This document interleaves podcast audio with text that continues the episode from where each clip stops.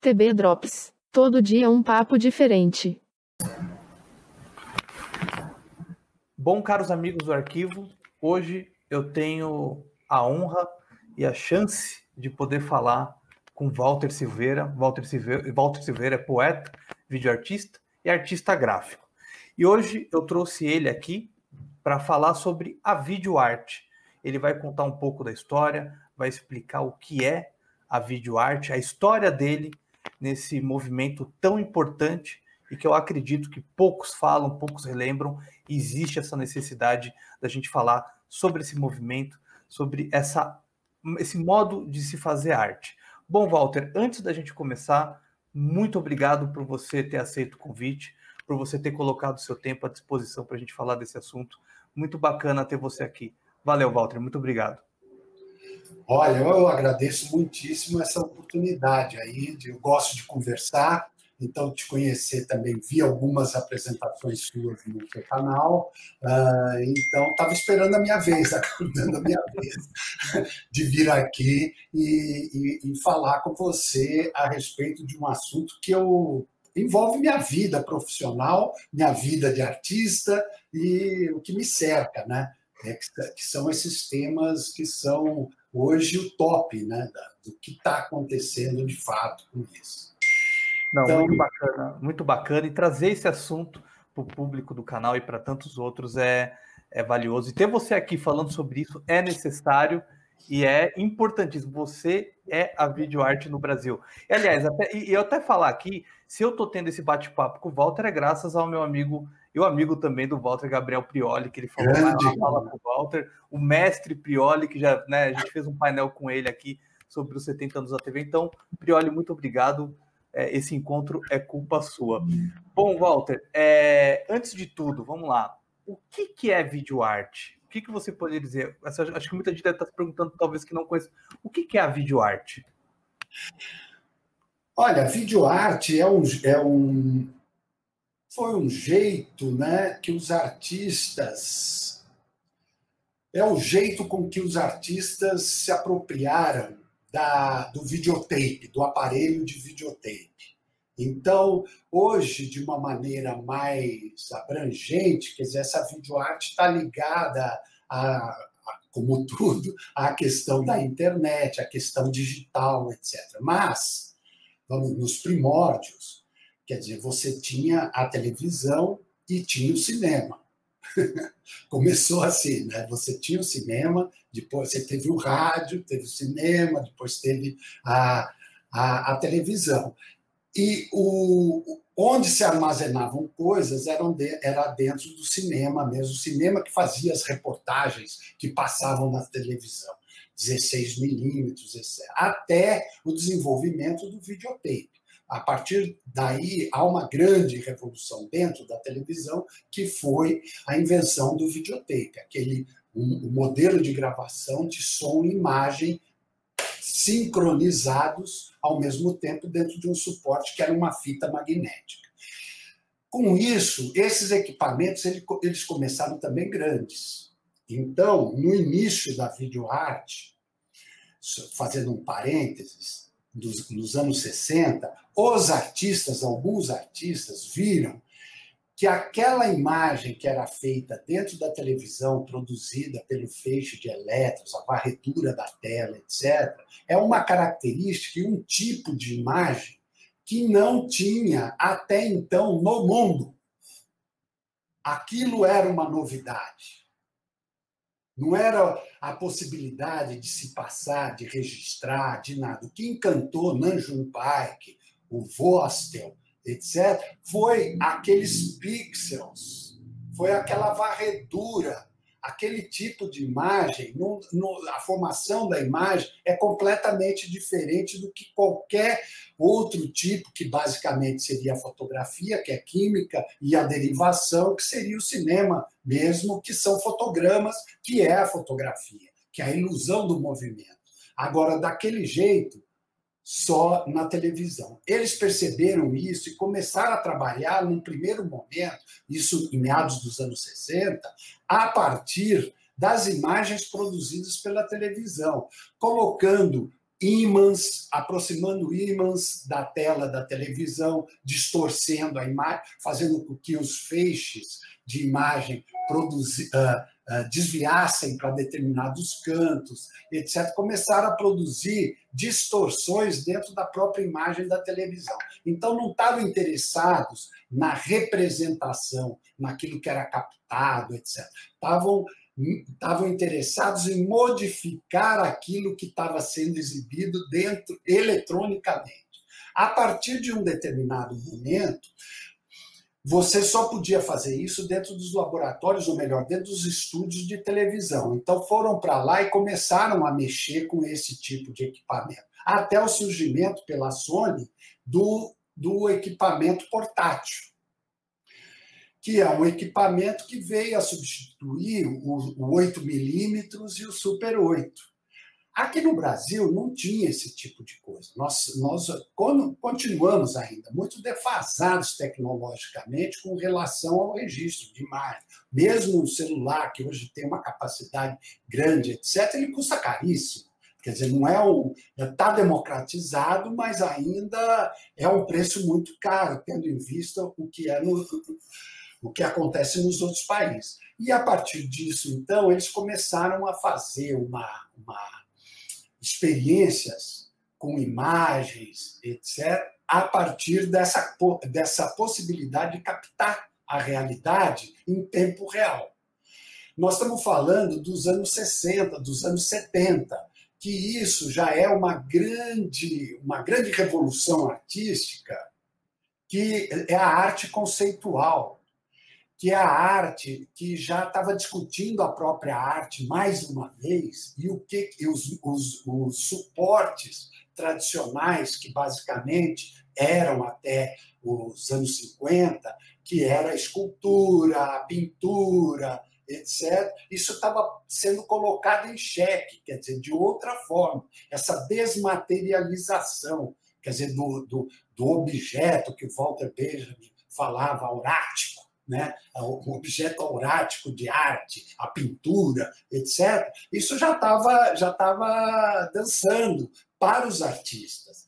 E a chegada dessa, desse equipamento, dessas coisas, possibilitou uma coisa que o cinema até então não possibilitava, que é essa questão da gravação, do tempo, do tempo e do espaço simultâneo do, do, do som e da imagem.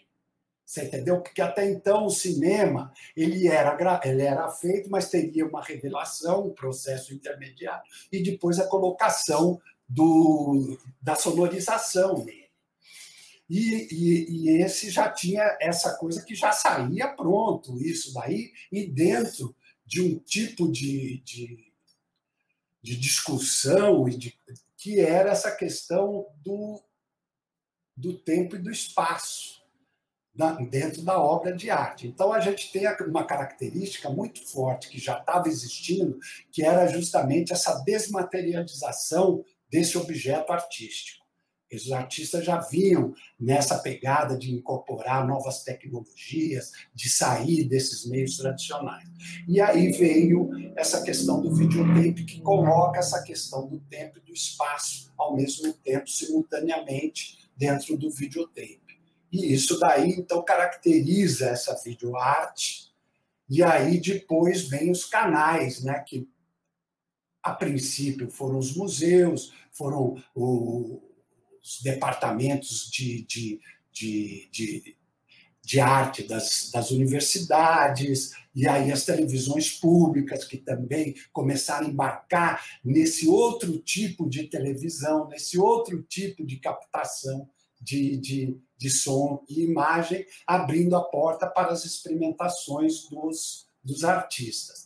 Aqui no Brasil, a gente tem informação do, do começo dos anos 70, feitas pelo Antônio Dias, que fez isso uh, na Europa ou, ou, nos Estados Unidos, mas se perdeu, e o Gabriel Borba, que havia feito na Escola de Comunicações no Departamento de Rádio e TV. Lá que também se perderam. E tinha a Ana Lívia, que havia feito na TV Cultura e que, segundo ainda temos, temos ela tem, porque foi filmado, ah, ela é, é, são as primeiras videoartes, 73, 74.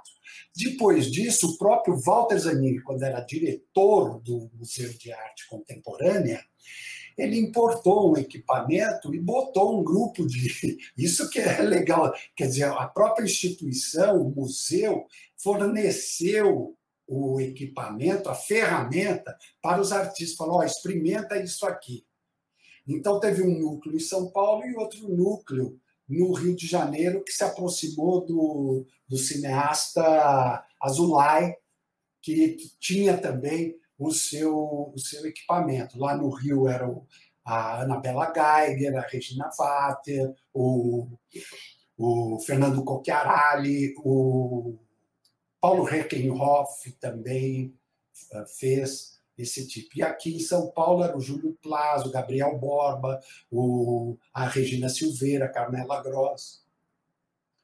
E, Walter, deixa eu fazer uma pergunta. Você falou uma coisa né, sobre a questão dos equipamentos e tudo mais, mas, como você disse, já nos anos 70, é, Super 8, enfim, né, é, já havia é, pequenos vídeos, pequenos filmes, né, vamos dizer assim, experimentais, de uma forma artística, mas principalmente numa época da época da ditadura militar.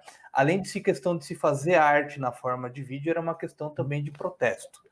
E era um desafio duplo, né, naquela época, em se fazer arte com pouco recurso e também no momento em que a gente vivia um sufoco é, da esse, liberdade. Né? É, é, teve até um movimento no início, que era o movimento Super 8, depois que também começou nos anos 70, etc., mas era uma coisa que era muito mais ligada à questão da continuidade do cinema mesmo, como um tipo de cinema, vamos dizer, em outra bitola. Né?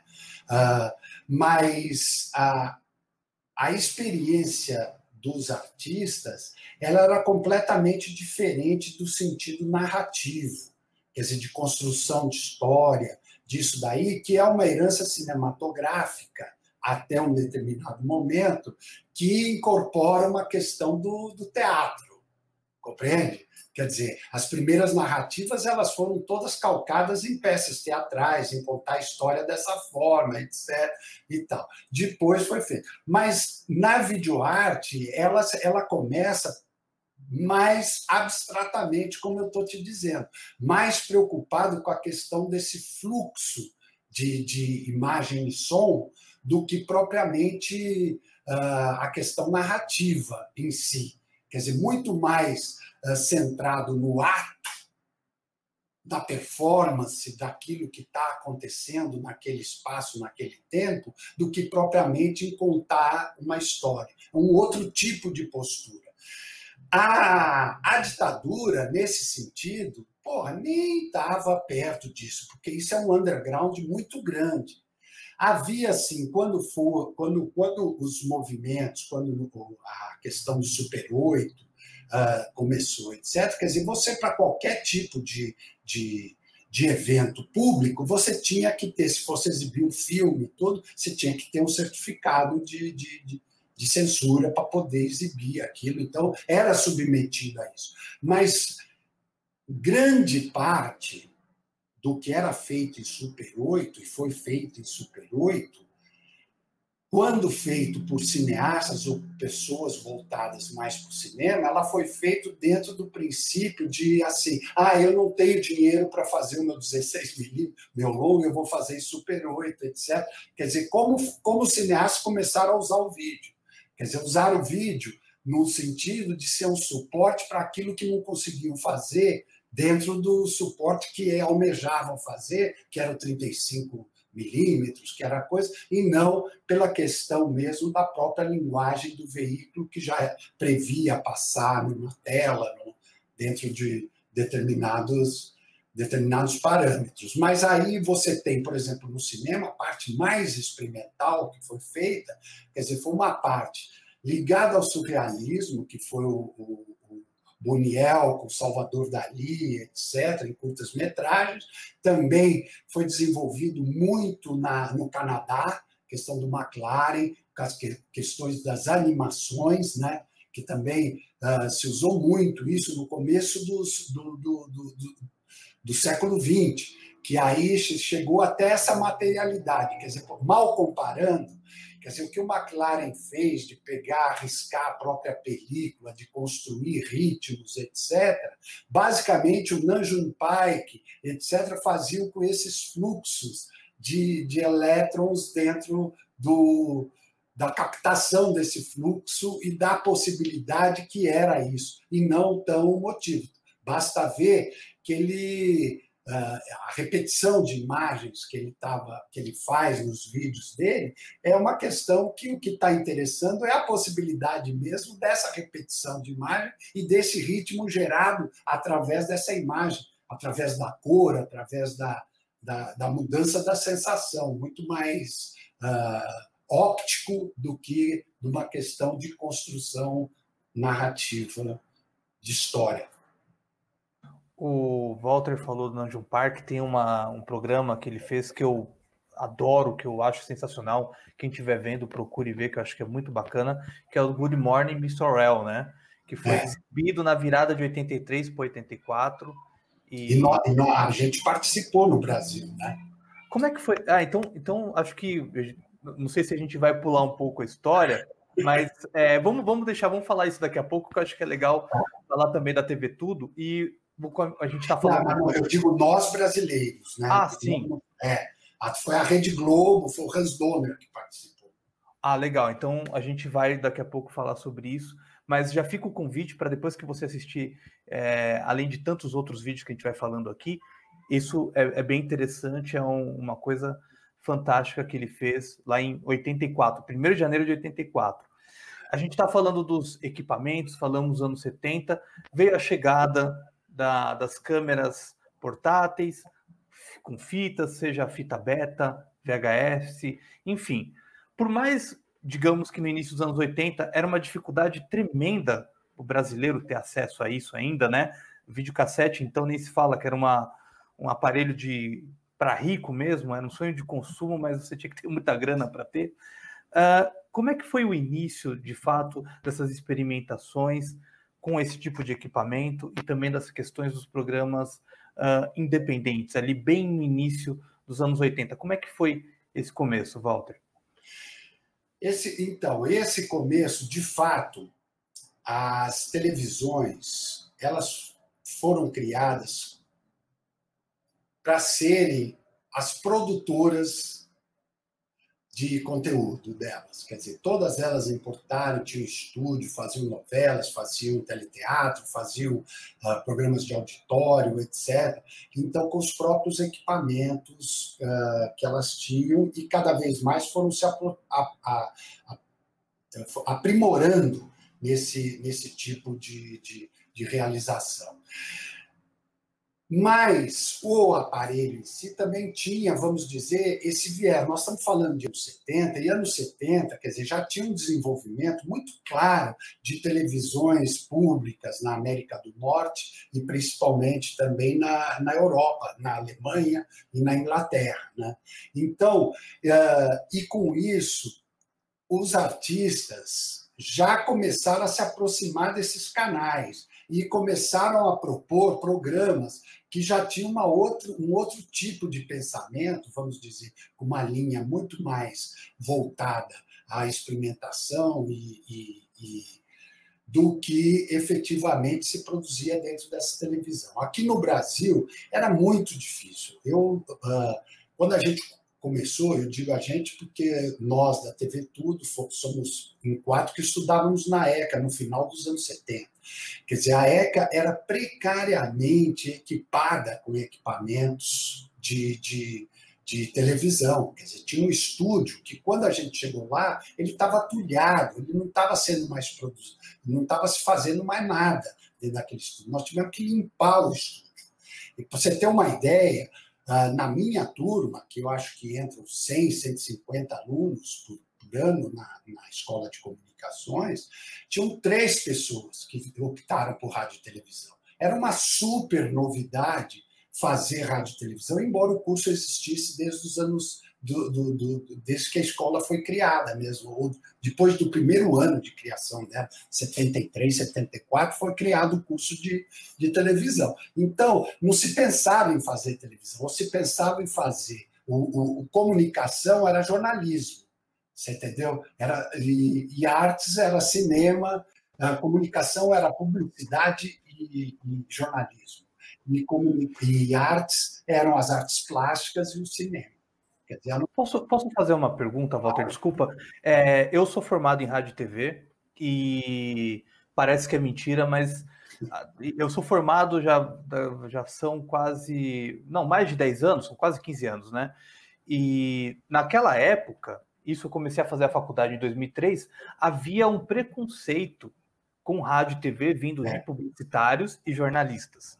Isso é o que eu falo que eu me vi na pele, não sei se é, enfim, a minha experiência. Naquela época, a, a, existia também um preconceito contra se estudar rádio e televisão? Existia, nossa, foi uma batalha muito grande dentro da própria escola para reerguer esse curso. Você entendeu? Porque o curso foi procurado, o curso no início dele mesmo, ele tinha uma vocação, ah, vamos dizer, educativa ah, de, de, televisão educativa, como tem, por exemplo, a, a Universidade Indiana, uh, que, onde a maioria dos egressos da, da, da ECA uh, iriam, iam fazer pós-graduação, etc., mestrado, lá em Indiana, que era um grande centro para a televisão educativa e tal. Só que no Brasil, aquelas coisas, no, no, no não dava. Não, não, então, isso daí teve. E, e, e, os, e os veículos, mesmo as televisões, autossuficientes. Sendo que a, ECA começou, a Escola de Comunicações, ela começou a formar cada vez mais teóricos, estudiosos, etc. E a escola, que era a segunda, que era a Fundação Armando Álvares Penteado, que, fosse, que era o segundo curso, formavam as pessoas que estavam mais ligadas aos profissionais e mais à questão da TV Cultura, que naquela época tinha uma parte educativa, mas tinha uma parte toda. A, a TV Cultura ela foi criada, inaugurada num modelo de BBC, de, de televisão pública. Então, ela tinha uma preocupação educativa, mas tinha uma preocupação artística, cultural também no, na gênese dela. Então, e esses alunos iam mais, quer dizer, eles ingressavam mais nesse tipo de. Da, iam ser estagiários, porque é a forma com que você ingressa né, no, no mercado, e trainee, etc. E, e, e, então tinha isso. E na minha turma, no final dos anos 70, estava muito desprestigiado por, por uma questão, vamos dizer, de defasagem tecnológica mesmo, da, da universidade, com relação, quer dizer, equipamento preto e branco, câmeras com torre de lentes, era uma loucura aquilo. Então era um museu mesmo de tudo, por isso que a gente acha, é roots total. A gente começou editando na Gillette, etc., só que com uma linguagem muito contemporânea, mas usando um equipamento muito defasado. Agora foi. É, tá vendo, falando em tecnologia, às vezes o mouse dá uma, dá uma travada. Ainda não estamos 100% na tecnologia. Agora, é, na questão desse início, é, e chegar, digamos assim, até a TV aberta, né, com programas experimentais. Como é que foi esse processo, Walter? Como é que vocês, é, digamos, levaram TV aberta, que eu digo não só a, digamos, a TV Gazeta, por exemplo, mas também a TV Cultura. Como foi chegar até a televisão aberta e vocês enfrentaram é, algum tipo de resistência? Como é que foi isso? Total, total, porque a gente, uh, dentro da, da escola, e principalmente no último ano do curso, eu e o Tadeu inventamos uma, uma exposição mundial dentro da escola, chamada Multimídia Internacional, que era uma exposição de arte correio. Ela foi toda feita, isso possibilitado porque quem era o, o professor no departamento de artes era o Walter Zanini, que era o diretor do Museu de Arte Contemporânea. Então, nós, em 79, propusemos para que se fizesse uma grande exposição de, de, video, de, de, de arte postal na escola para se criar um centro de multimídia para se poder desenvolver cursos de, de, de, novas tecnologias dentro do departamento de artes. Isso e, e, e, a inauguração desse centro seria essa exposição mundial que foi muito bem sucedida. Foi uma das primeiras exposições nesse nível. Tiveram assim 212 uh, ah, países, você entendeu? Uh, não, 212 artistas de 40, 50 países, assim, foi um negócio estrondoso, tudo vindo pelo correio.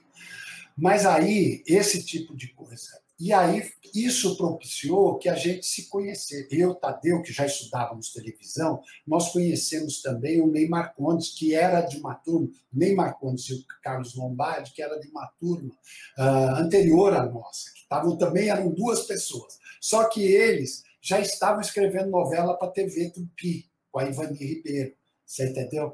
Então eles apareciam muito pouco. A gente mal tinha condições de ligar o estúdio de televisão. Você, para ligar um estúdio milho, você tinha que ter um câmera, dois câmeras, você entendeu? Um diretor de TV, alguém para encenar, e alguém para gravar. Quer dizer, não tinha essa quantidade de alunos. Até para ligar os equipamentos era muito louco. Tinha que travar a câmera para usar. Um pouquíssimos alunos.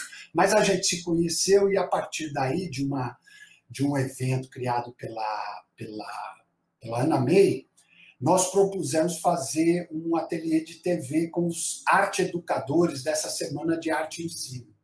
E a partir daí, o Paulo Prioli também se juntou a nós, e o nosso ateliê de TV era mostrar para esses para esses arte educadores como é que era o processo de realização de um programa de televisão. E aí era fazer o próprio programa, o ateliê, em quatro dias. A gente gravava e editava com eles. E isso daí, pô, aí surgiu esse projeto TV Tudo. E aí nós fizemos mais dois programas lá. O Abujan dava aula, Antônio Abujan, diretor de teatro, estava dando aula lá. Ele é que propiciou esse descabaçamento eletrônico, como a gente chama, que é se você não tem, quer dizer, o preconceito, ah, mas não tem condição, ah, mas não é assim, mas não é. Ele falava, nós, nós estávamos assim porque não consegui os melhores lugares num concerto que teve do, do uh, no, no campus da USP, a gente levar a nossa unidade externa para gravar, mas só que a TV de Cultura estava no melhor lugar e tal, a gente frustrado não ia fazer, ele falou, pô, vai lá e grava grama. Aí a gente foi, porra, e fizemos um puta programa que não gravou orquestra porra nenhuma, gravava as pessoas, gravava a própria televisão, o coisa, e puta, ficou um negócio uh, do outro mundo. Desse, aí começamos a fazer esse projeto TV Tudo. Mas, por coincidência, o Walter Clark assumiu a Bandeirantes no final dos anos 80 querendo fazer a revolução da televisão. Nessa época, ele, a, a ideia era fazer com que a Bandeirantes virasse uma, uma rede de televisão via satélite. Você entendeu? Então, era para fazer uma, uma, uma um, remodelar completamente. E o Nelson Mota foi convidado a fazer um programa de jovens. E aí, nós, através do Nelson Mota, chegamos no Clemente Neto, que era o diretor de programação do Walter Clark, e falamos com ele, o Nelson Mota também falou, nós falamos com o Nelson Mota, falou, não adianta fazer um programa uh, para a juventude se não tiver a televisão jovem, com uma linguagem jovem. E nós somos a linguagem jovem. E aí, como a gente fazia as revistas de poesia, etc., o Nelson Mota tinha uma, uma na época, uma boate na, na discoteca que chamava, que era Pauliceia Desvairada, ali no, no, no call center, ali na Faria Lima, a gente fez a, a, o lançamento de uma revista totalmente performático, cacete, com vídeo passando, porque tinha monitores de televisão, etc. E aí ele falou, porra, são vocês mesmo. Então, no Rio de Janeiro, ele tinha uma trupe de teatro que era o Asdrubal, trouxe um trombone Você entendeu? E uh, nós aqui fazendo, co-dirigindo com ele, editando o programa, dando essa característica ao Mocidade Independente, que foram nove programas assim bombásticos, você entendeu? Na televisão, na Bandeirantes, sábado à noite, horário nobre, e aí para a gente foi um negócio, foi essa estreia. Quer dizer, foi, uma, foi assim, saiu das catacumbas da ECA com equipamentos cortando a gilete, quadruplex, câmeras com torre para a televisão broadcast, a segunda rede do país naquele tempo.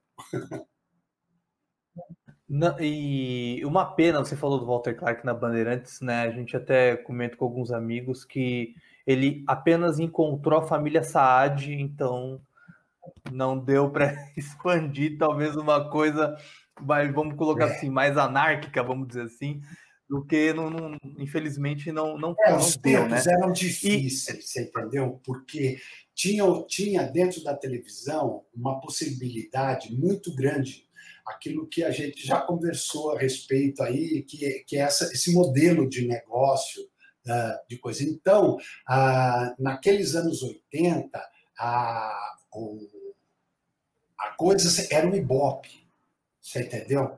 É um ibope, era um ibope, tinha que dar ibope, tinha que dar retorno para poder vender, etc. Esse que era o modelo da grande líder, e que todas as outras iam atrás disso.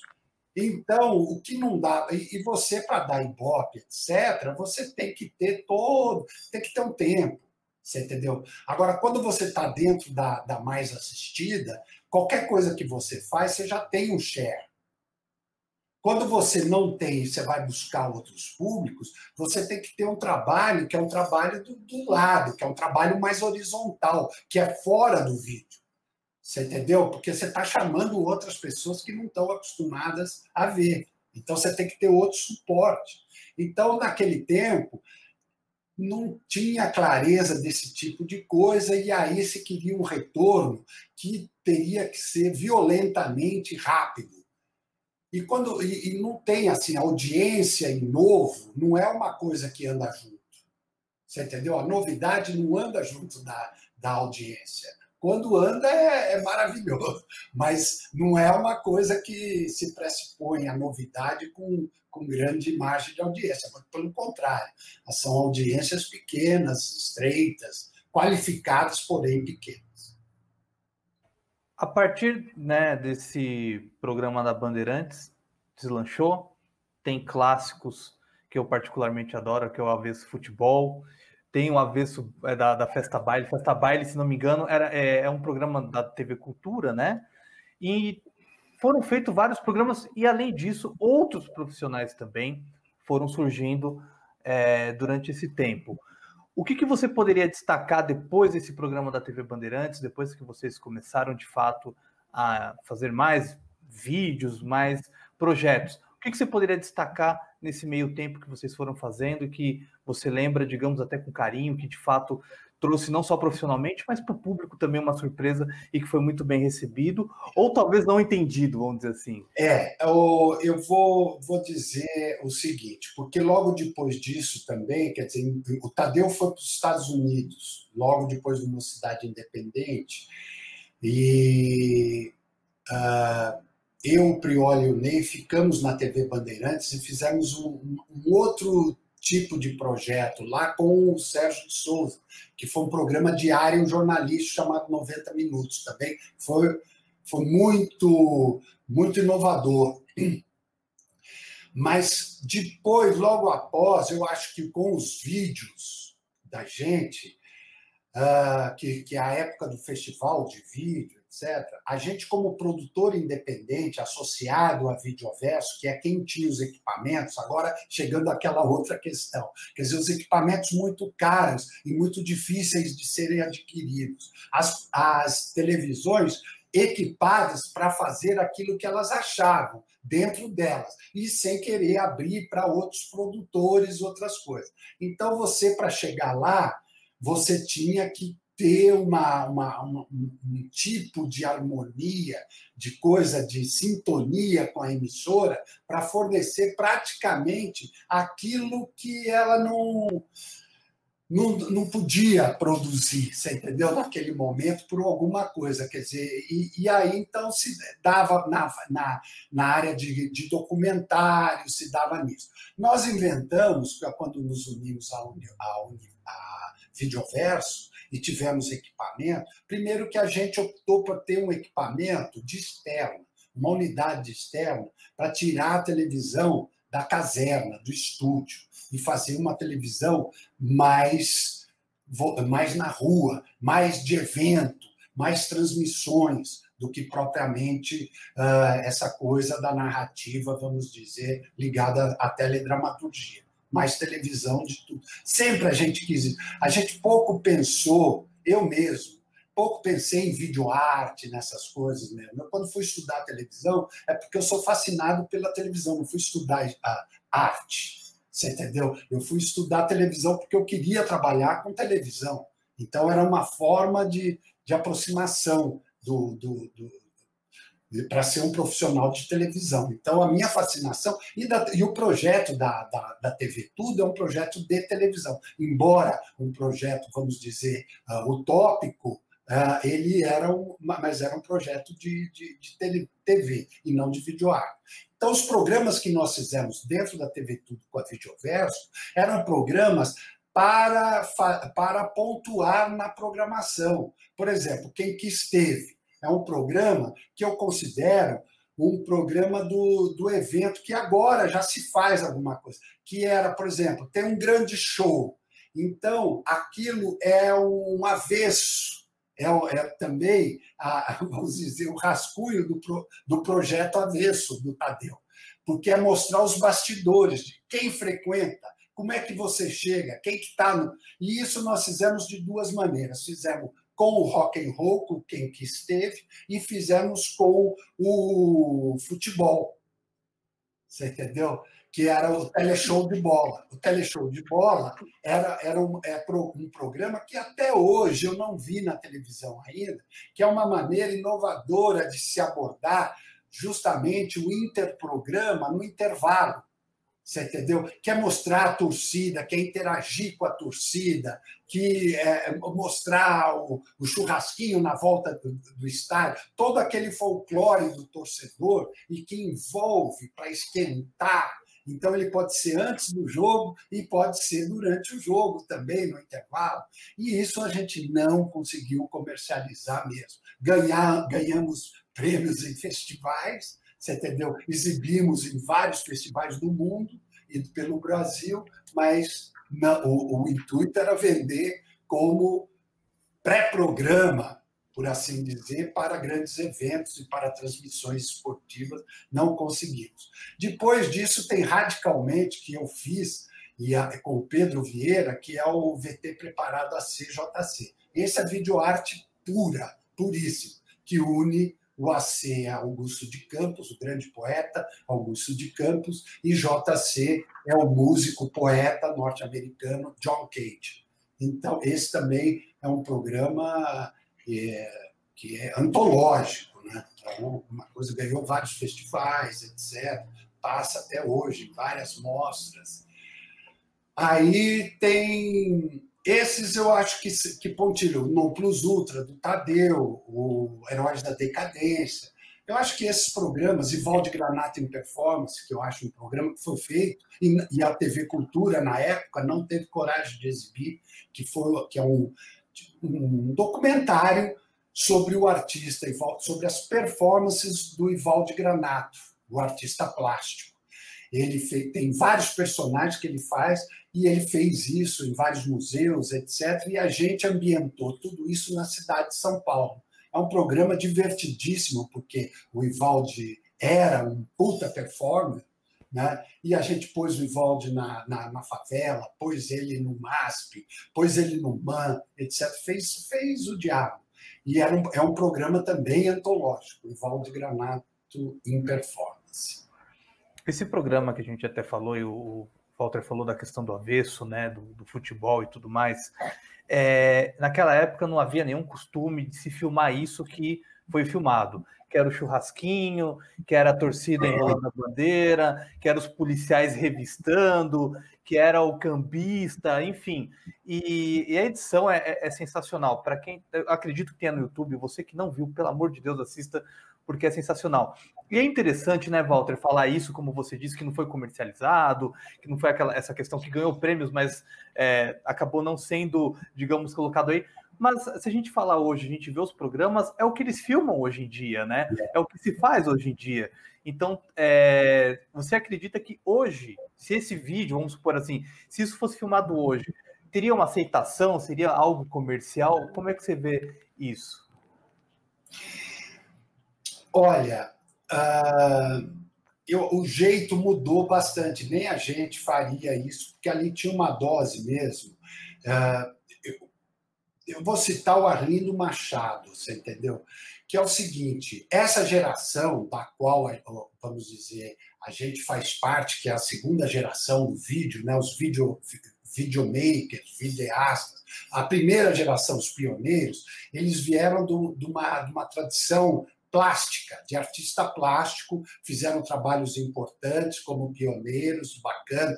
Eu, eu inclusive, ajudei a recuperar vários vídeos que estão no MIS, etc., estão preservados ali, que devem ter uma nova coisa, porque eles estão em uma TIC, vão ter que sair desse formato, virar digital, mas enfim, quer dizer que tem uma contribuição muito forte, mas o essa, é, é, é, essa abordagem da primeira é de uma redemocratização, você entendeu? Você vê nitidamente hoje que era quase como que um desabafo, quer dizer, aquela coisa de ter o povo falando, de ter, de ter as pessoas se manifestando, quer dizer, era um, era um período de, de abertura política muito grande, quer dizer, de vontade de se expressar mesmo. Então você vê uh, independente de, dos vídeos onde foram feitos. Mas todos esses vídeos no começo dos anos 80, eles têm essa característica de ter o popular junto dele sabe? De ter a, massa falando, a massa dançando, a massa se expressando, quer seja na TV Viva de Olinda, quer seja na TV Tudo, quer seja no Olhar Eletrônico, quer dizer, é um negócio também, vamos dizer, dos descamisados aparecerem na televisão,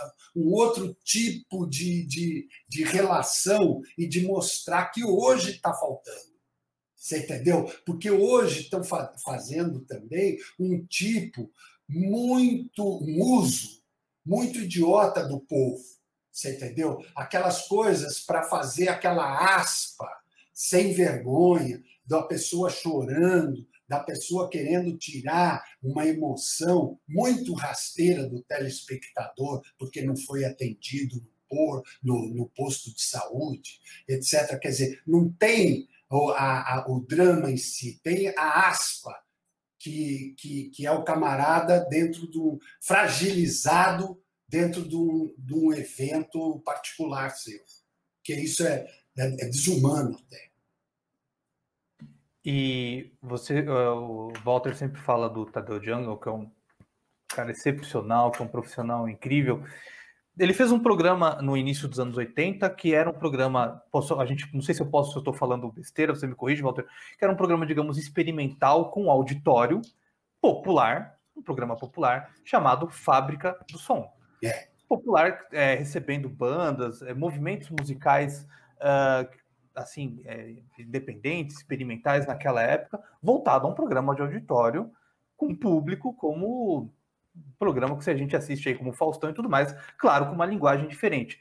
É, com base nisso, Walter, e com base que você está falando dessa questão de colocar o povo, é, e até lendo, é, relendo aqui na minha mente o livro do Arlindo Silva, né, Arlindo Machado, desculpa, que é a televisão levada a sério, é, o, colocar a televisão com qualidade para o público é possível. Você trazer para o público de modo geral uma qualidade e um conteúdo inteligente que instiga o público. É possível, mas hoje em dia esquece, morreu. É isso? Não, olha, porque são dois momentos diferentes. Nós estamos falando de um momento que é uma televisão broadcast totalmente aberta, sem possibilidade de segmentação. Então, que é aquele negócio de querer falar. Hoje ela, ela, ela é aquele, aquela, aquele básico, você entendeu? Porque ele quer atingir o CDE, quer fazer esse tipo, ter uma visão completamente uh, distorcida do que seja esse tipo de coisa, então traz o estereótipo para dentro uh, da casa das pessoas. Mas, ao mesmo tempo, você tem canais hoje que são segmentados e que se prestam a fazer esse tipo de. Então, tem canais hoje que estão veiculando quase que videoarte, que estão veiculando, um, vamos dizer, um repertório mais alto, conteúdo com repertório mais alto, qualificado, etc.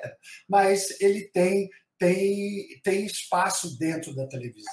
Por isso que a televisão não vai acabar, porque ela vai encontrando e ela vai abrindo os canais para dar vazão a esse tipo de produção de conteúdo e de público ávido por esse conteúdo.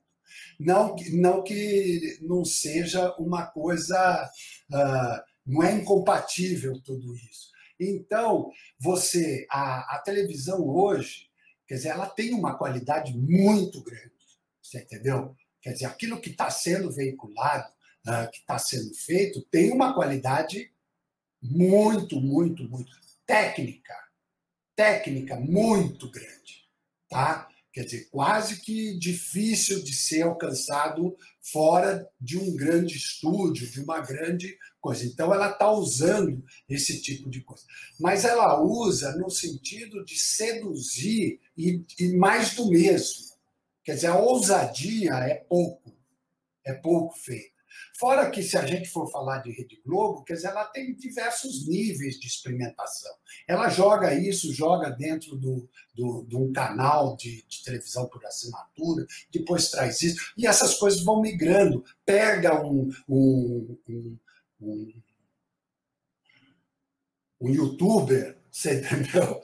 Uh, coisa traz, faz uma experiência de programa de televisão com ela, então vai testando isso daí laboratorialmente nos seus veículos até colocar alguma coisa que tem. Mas o grande filé mesmo disso são os eventos e a, o jornalismo e, o, e, os grandes eventos esportivos, etc., ou grandes eventos de massa. Né?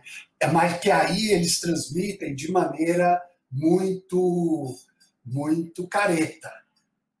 Porque uma transmissão de um show, por exemplo, podia ter tudo isso que nós estamos falando agora dentro dessa transmissão, dentro disso tudo, que era o que o Nanjum Paik, agora chegando nele, que é o que o Nanjum Paik, porque o Nanjum Paik não foi só um vídeo artista. O Nanjum Paik evoluiu da videoarte para a televisão. Quer dizer, ele fez transmissões mundiais. Você entendeu? De um outro nível. De programas de televisão mostrando uma outra possibilidade de utilização do veículo. Você entendeu? Ele fez uma transmissão das Olimpíadas de, de, de Seul, das Olimpíadas de Inverno, os Jogos de Inverno, fantástica. Você entendeu? Utilizando os recursos todos, quer dizer, uh, não dentro daquela narrativa de A, B, etc. Não que tudo tenha disso, tenha que ser isso. Mas você pode ter um misto de experimentação com essa questão, vamos dizer, papai, mamãe, feijão com arroz. Você entendeu? Então, isso daí hoje tem possibilidade de ser feito e temos equipamentos e, tecnologia cada vez mais uh, fantástica para produzir esse fluxo. Então, para voltar na questão da arte, é isso, quer dizer, na televisão, quer dizer, o que, o que fica é esse fluxo de imagem e som.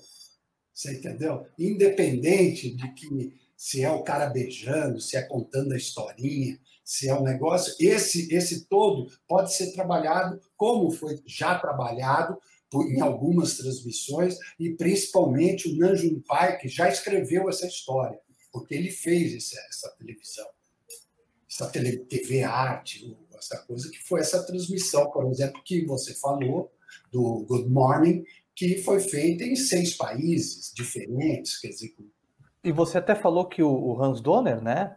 É... O Hans Donner foi convidado. E Como é, é que foi?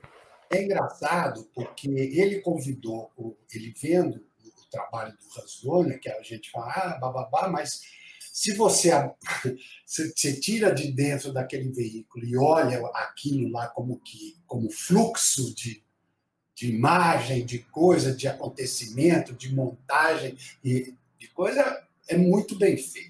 Então, basicamente, ele participou com isso, que é, são apresentações de programas que não tem programa. Então, são, porra, são animações em, em 3D fabulosas, voando na tela, etc., encantadoras, para qualquer tipo de, de transmissão. E ele, então, usou. Quem transmitiu aqui foi a TV Cultura, no Brasil.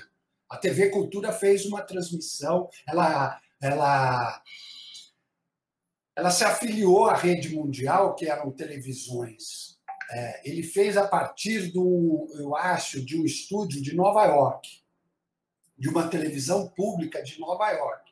Mas estava conectado com Paris, estava conectado com Berlim e conectado com Paris, com Tóquio entendeu? E isso com eventos simultâneos. E aí ele mixava eventos em tempo real com imagens pré-gravadas. Aí um fluxo de imagem, isso mixava mesmo coisas que pô, só agora o cinema tem feito aí com Godard, com o Glauber Rocha, no último filme dele, etc., dessa coisa de desprender a, o cinema da narrativa teatral. Não, e, e, é um programa sensacional. Foi pelo livro do Arlindo, né? Que ele cita ali, ele coloca é. programas que você tem que assistir. É, é, um livro também excepcional e é sensacional, né? Então é um é, a, a, minha base ali de arte, vamos dizer assim, foi a partir desse desse programa que aí eu fui conhecendo e foi abrindo a, o meu conhecimento para outros projetos. Você citou o olhar, olhar eletrônico, né? Que também é, teve uma importância fundamental. Fernando Meirelles, Marcelo Taz e tudo mais. É, como é que você vê também a participação do olhar eletrônico nesse meio, o trabalho que eles tiveram também ao longo dos anos 80 na TV aberta também? Como é que você vê o trabalho deles? Olha, de uma maneira assim, o, o trabalho deles foi, foi, um trabalho que eles que, queriam prestar serviço para a televisão, você entendeu? Eles se dispuseram a prestar serviço, então, para um diálogo, você entendeu, de mercado com isso. E, e foram fazendo os programas. Muito do que eles fizeram, eles já tinham visto aquilo que a gente tinha proposto ou tinha feito na própria televisão mesmo. Então, mas eh, eles, com a gente, foi assim o que despontou naquele, naquele ambiente dos anos 80, né? Quer dizer, e, e aí uma, uma coisa mais popular que eu também gosto muito, muito, muito, que foi a TV Viva de Olinda, que fazia um trabalho sensacional também de televisão comunitária. Aí é uma televisão anárquica comunitária, mas feita na rua, com personagens, tinham, tinham personagens que, inclusive, vamos dizer, não dá para fazer porque o espelhamento é muito coisa, mas se você olhar, você consegue enxergar o, o, o Ernesto Varela, você consegue enxergar as coisas do Tadeu, você, você vê o espelhamento desses, vamos dizer, não repórteres ou repórteres performáticos que estavam ali no, no ar naquele momento, que era um espírito de época mesmo você entendeu? Desafiando eh, de metalinguagem, falando com a câmera, falando com o telespectador diretamente. Quer dizer, era, era um, um, tipo de comunicação muito, muito vivo. E lá tinha, eu esqueci o nome do repórter que ele tinha, que era um, um repórter também bem, bem afoito. Agora foi. Tá, esse computador tá uma beleza, viu? Agora tem uma coisa assim que muita gente até cita, né? Como você disse, do Ernesto Varela, que era uma coisa assim, digamos, dele colocar ali, é, confrontar de um, de um jeito que nunca ninguém é, tinha visto. Isso ficou, digamos assim, é, um resquício é, desse trabalho, muitos programas se inspiraram nisso. Aí eu queria que você falasse de modo geral também da TV Tudo, como você falou da TV Viva, enfim, olhar eletrônico. É, qual foi a herança é, desse trabalho? O que você vê que influenciou outros programas, outras gerações? Estamos falando de uma época que são é, início dos anos 80, 40 anos lá se vão. Então, o que, que você sente? Qual foi a herança e que deu continuidade a esse trabalho que você viu ao longo dos anos? Olha, eu, eu porque é um negócio, a televisão também tem aquele princípio antropofágico, né? O, o, o Abu ele dizia que a, a, a TV é a puta do sistema, você entendeu? Porque ela pega as coisas e transforma. Então é muito difícil você chegar e falar, pô, isso daqui é cópia, isso dali é, ou isso foi. Mas você vê que determinadas coisas aconteceram num determinado período. Quer dizer, qual é esse período? Esse período é quando a, a, o equipamento começou a chegar no Brasil, de maneira até por contrabando, ou por coisa, mas começou a ter. O, outras pessoas começaram a ter equipamento então começou a descentralizar a produção, quer dizer, outros olhares, outras visões, outros ouvidos, você entendeu? Outros olfatos, outros paladares começaram a pintar. E isso daí se reuniu numa determinada geração que estava ali na boca, e, e, isso se espalhou e contaminou o próprio veículo, que é altamente contagioso. E, e, é, e ele se contagiou e levou para dentro dele. Quer dizer, vamos dizer, aquilo que a gente usava com bastante com bastante flexibilidade, com bastante discernimento, a televisão, que era um equipamento de reportagem, a televisão também passou a utilizar dentro dos seus outros programas. Quer dizer, começou a incorporar a câmera portátil, começou a incorporar a câmera na mão, começou a incorporar plano sequência, que já veio do cinema, que veio, você entendeu? Que não era só o corte, pá, pá, pá, plano aberto, câmera 1, câmera 2, e uh, começou a incorporar a, a, a, a, a câmera na mão.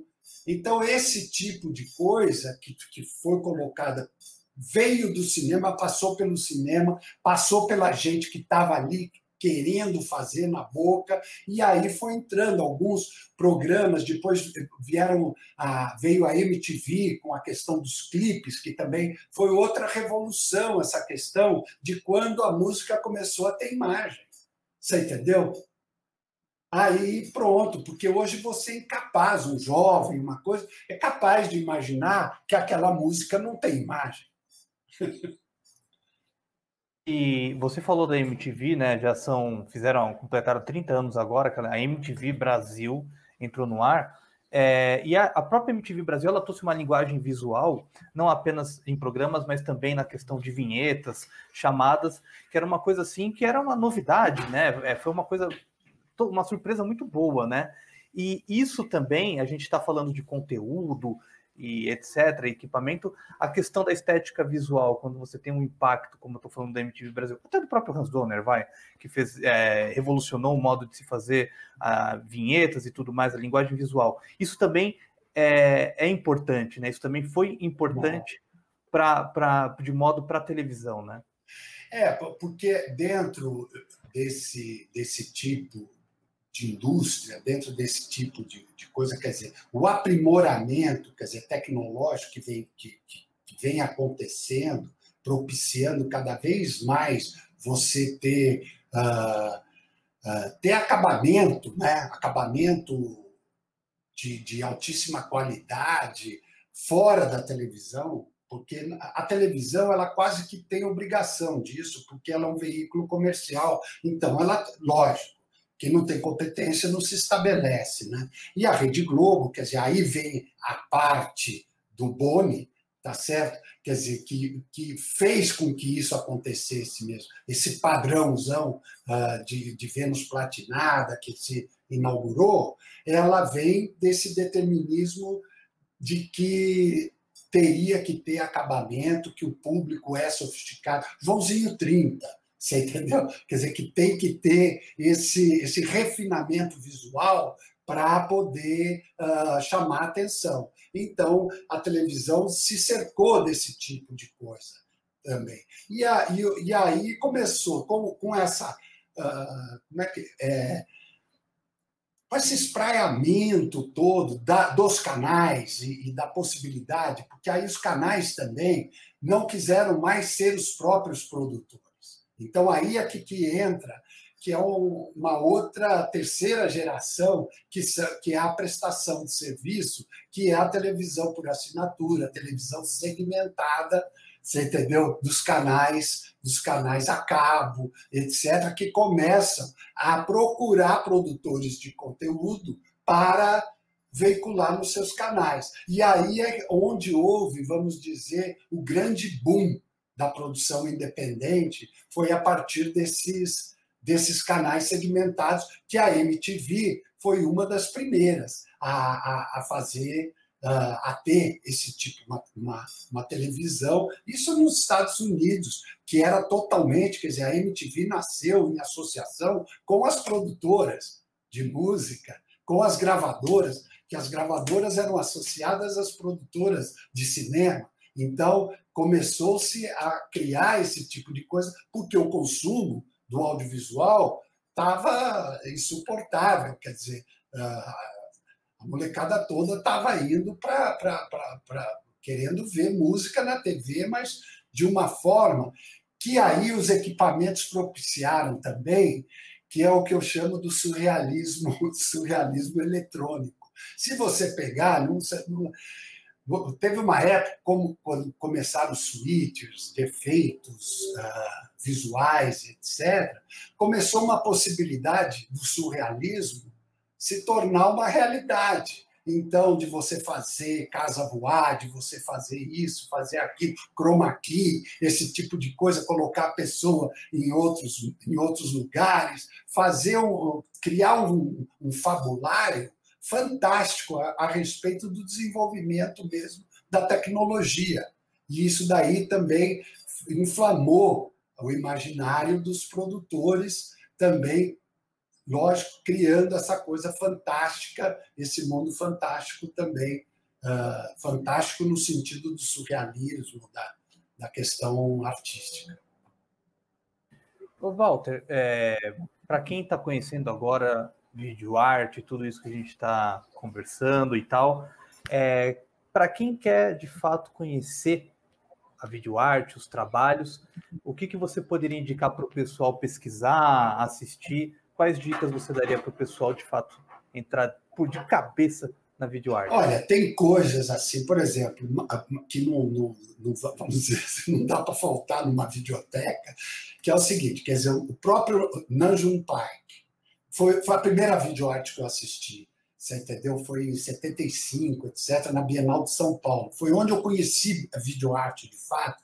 Eu fui à Bienal, eu tava, já estava interessado em arte, já vinha cometendo minhas, minha, meus desenhos, meus garranchos, escrevia, etc. Aí eu, eu fui lá na Bienal e fiquei meio sem entender nada, porque eu entrei na, na, na, na na parte dos Estados Unidos, e era uma parte que tinha cheio de salinhas, etc., e aquelas televisões passando coisas que não se entendia absolutamente nada. Só que naquelas televisões estava depois o Nanjum Park também tinha o Video Garden dele, que é uma puta videoinstalação fantástica, que são os aparelhos de televisão uh, no meio de plantas, de samambaias, etc.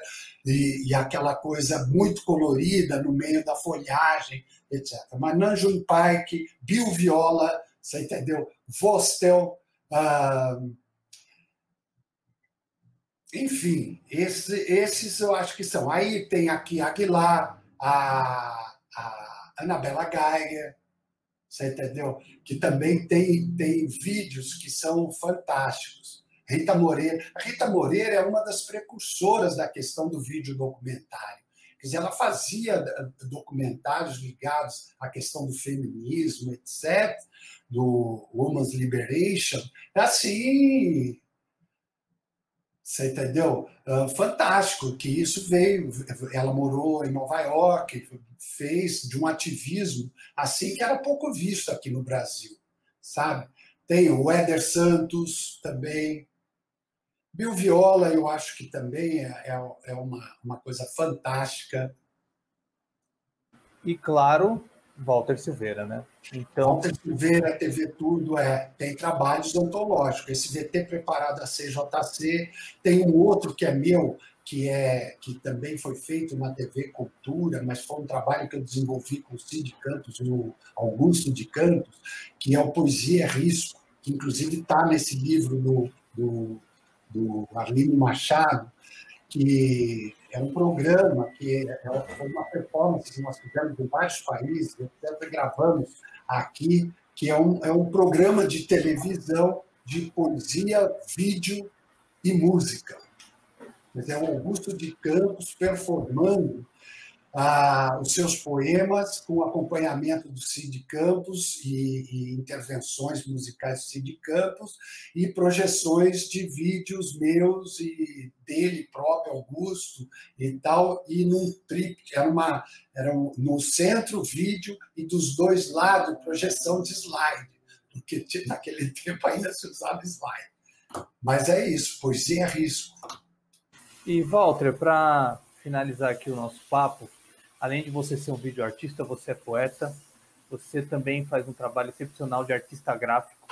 Eu queria saber de você como é que tem sido, não só para você, mas com seus colegas, com outras pessoas que você conversa, como é que tem sido fazer arte nesses tempos em que estamos vivendo? Como é que tem sido?